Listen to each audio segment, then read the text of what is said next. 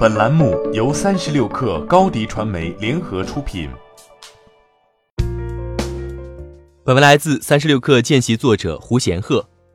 北京时间九月四号下午，保时捷在尼亚加拉大瀑布、中国、德国三地横跨三周同步发布公司首款纯电动跑车 Taycan，首批车型价格在十五万美元至十八点五万美元间，后续推出的基础款将会低于十万美元。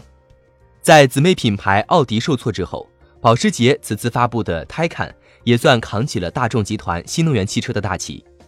预热已久的 Taycan 不仅被外界认为将会取代保时捷自家经典款911的地位，同时也成为特斯拉的强劲对手。过去一段时间，特斯拉推出低价版的 Model 3，进军全球电动汽车的终端市场，并在今年上半年快速扩大了在新能源汽车的市场份额。奥迪出师不顺。使得大众在新造车市场变得被动。奥迪制定的2025战略，到2025年在全球新能源汽车市场占到百分之四十的份额，是大众集团智能化及电动化转型的重要一步。据科技网站 Clean Technic，特斯拉今年上半年的全球销量已超过保时捷，前者交付15.82万辆，后者交付13.38万辆。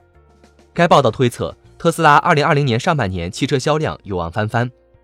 尽管是目前世界上最大的汽车制造商之一，但在现阶段，大众仍在努力追平与特斯拉在新造车领域的差距。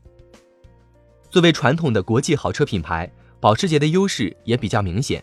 除了成熟的供应链及制造工艺，它在市场上有着很强的定价能力，这意味着更大的利润空间。而特斯拉目前的软肋正在这里。随着新能源汽车战场的扩大，特斯拉的先发优势也将受到削弱。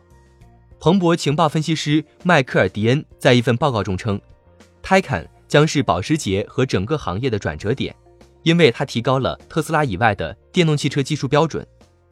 保时捷数十年来在跑车领域的积累也将转移到电动汽车的生产上，技术积累及品牌力为 Taycan 打下了良好的基础。从外形到技术上，Taycan 都与911一脉相承。如保时捷官方声称的。